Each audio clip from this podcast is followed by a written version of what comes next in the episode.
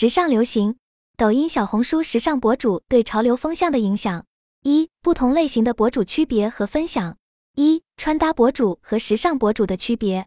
时尚博主，相信大家对此并不陌生。很多朋友对于博主的关注，有时候并不只是出于对时尚的喜好，更多的时候是因为喜欢博主本人。关注了这么多的博主，大家是否清楚平台上潮流博主和穿搭博主的区别呢？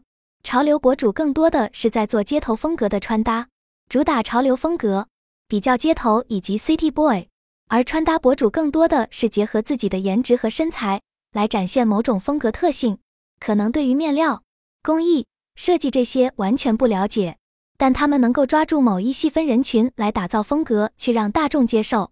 除了这两类博主以外，B 站上还有很多内容博主在讲解关于潮流的知识，让人更了解潮流。但目前这类博主的变现相对困难。现在各个平台上的时尚博主已经与最初二零零零年时候杂志上纵横时装周的时尚博产生了很大的变化。尽管传统的纸媒在现在看来仍有其权威性，但是博主的影响力已经逐渐上升，尤其是在新媒体平台上，许多博主因其独特的风格和观点，吸引了大量的粉丝。同时，对于每个平台的偏好和风格，以及针对的人群。都完全不同，因此穿搭博主和时尚博主在选择平台时，也需要综合考虑这些因素。比如小红书对冷启动较友好，得物更适合商家做内容，而抖音则适合发表个人观点。总的来说，无论是穿搭博主还是潮流博主，都需要有独特的风格和深度的内容，才能在竞争激烈的环境中脱颖而出。而随着新媒体的发展，时尚的概念也在不断的发生变化，新的时尚元素和主题也在不断的涌现出来。这对于博主来说，既是挑战也是机遇。正如我们最初讨论的，大家会更愿意关注仅会穿搭的博主，还是更倾向于关注输出内容有深度的博主？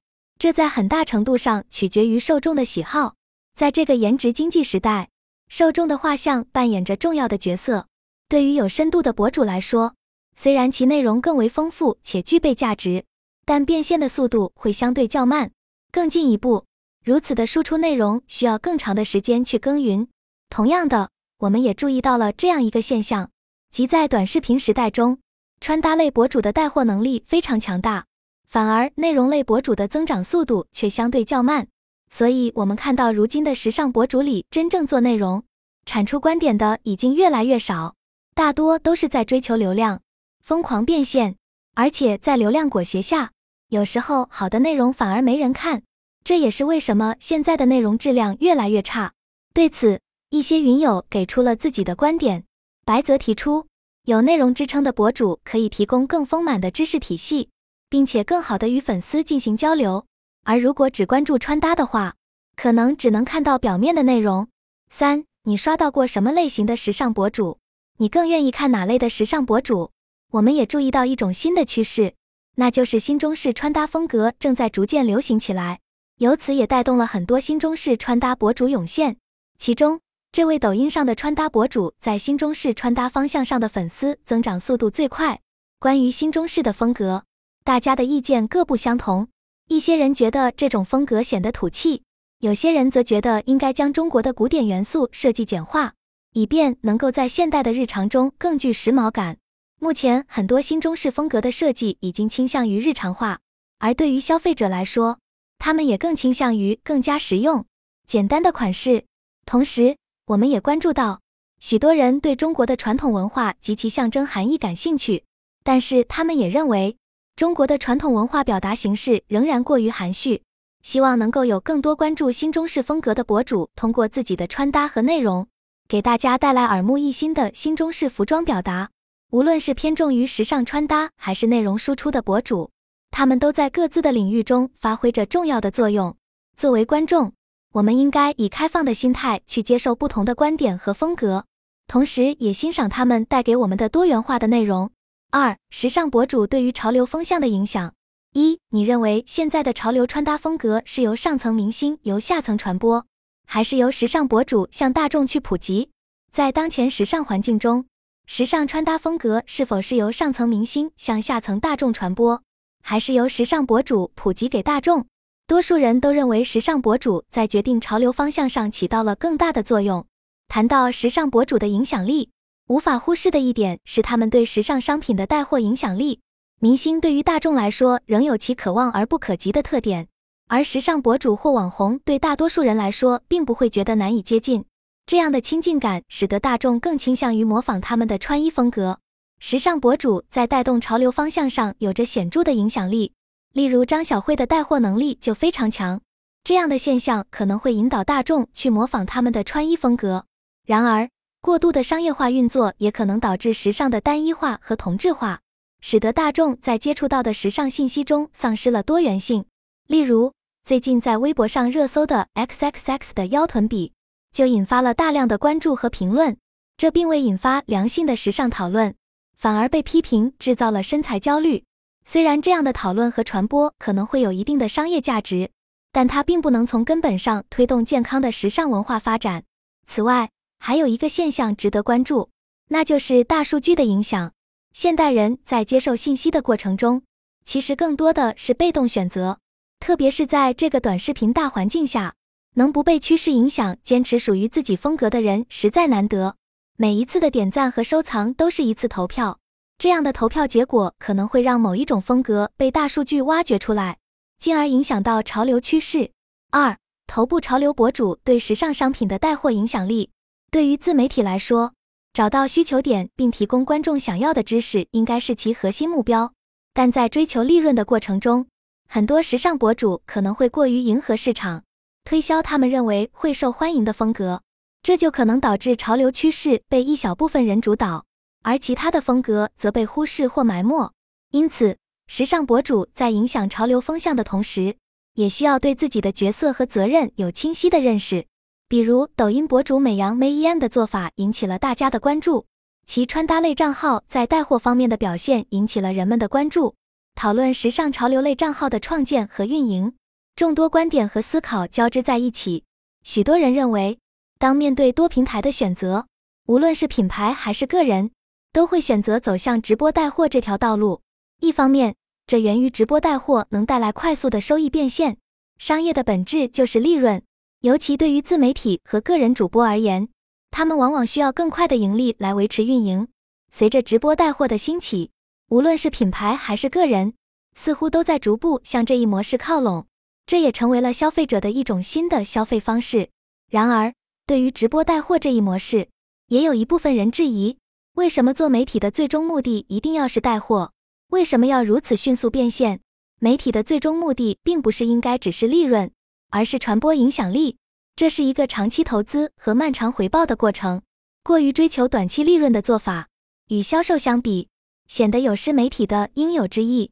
直播带货虽然有其独特的吸引力。但也不免有人担忧，过于商业化会导致内容质量的下降，失去了创作者应有的精神内核。谈及这一问题，我认为无论是做品牌还是赚钱，都应该清楚自己的目标，或者是传播品牌调性，或者是直播带货实现变现。其实不带货也可以通过接广告等方式实现盈利。在现在的自媒体模式下，单纯的强调传播很难持久，但盈利模式可以多样化。比如有云友就提到，自媒体带货除了通过直播，还可以通过制作带货视频。这两种方式都有各自的优点，但也都需要创作者具备相应的能力和准备。其实，人们对于直播带货的关注，并没有影响到他们对于内容质量的追求，反而是倒逼内容创作者不断创新，也筛选出了像东方甄选这样有底蕴的直播方式。那些能够提供实质性内容的博主，如抖音直播卖货的群友。他们的内容更容易得到观众的青睐，因为他们不仅是在直播中推销商品，同时也会教粉丝如何分辨好的产品，或者了解关于这些产品的更多知识背景。这种模式更能够吸引粉丝并产生购买力。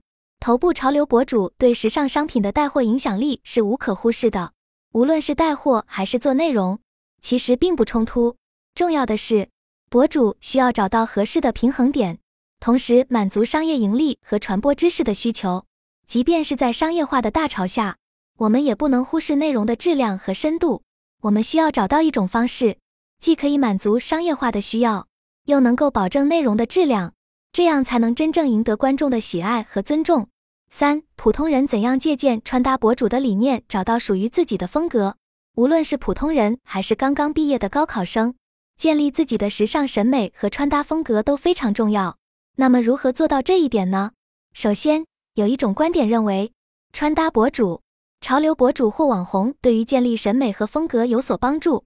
他们通过直播等方式，向人们展示各种风格和搭配。能让我们感受到各类服饰的重磅效果和重工设计，但作为消费者一定要明白，每个直播间都会有过度夸张的措辞，要根据自身条件保持理性，否则很容易在刻意模仿他们时失去自我。在开始寻找自己的风格之前，我们首先需要做的就是了解自己，剖析自我，明确内在和外在的需求。具体而言，建立属于自己的风格，应该首先从多看。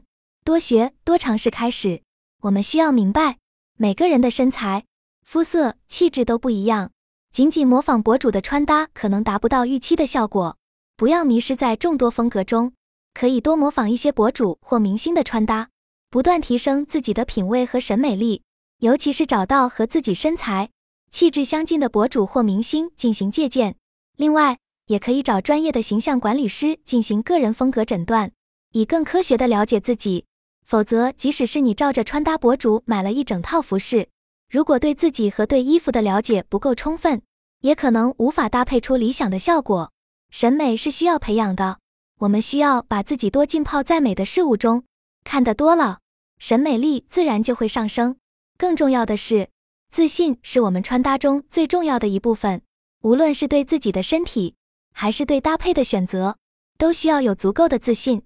每一个女孩子其实都是一个时装设计师、搭配师、形象管理师，只要你自己喜欢，就已经很好看了。自信是最重要的，因为同一套衣服，不同的人穿起来会有不同的感觉。总的来说，借鉴穿搭博主的理念，找到属于自己的风格，需要我们多尝试、多摸索，有自信，并且始终坚守自我。只有这样，我们才能在服装的世界中找到自己的位置。表达出独一无二的自我。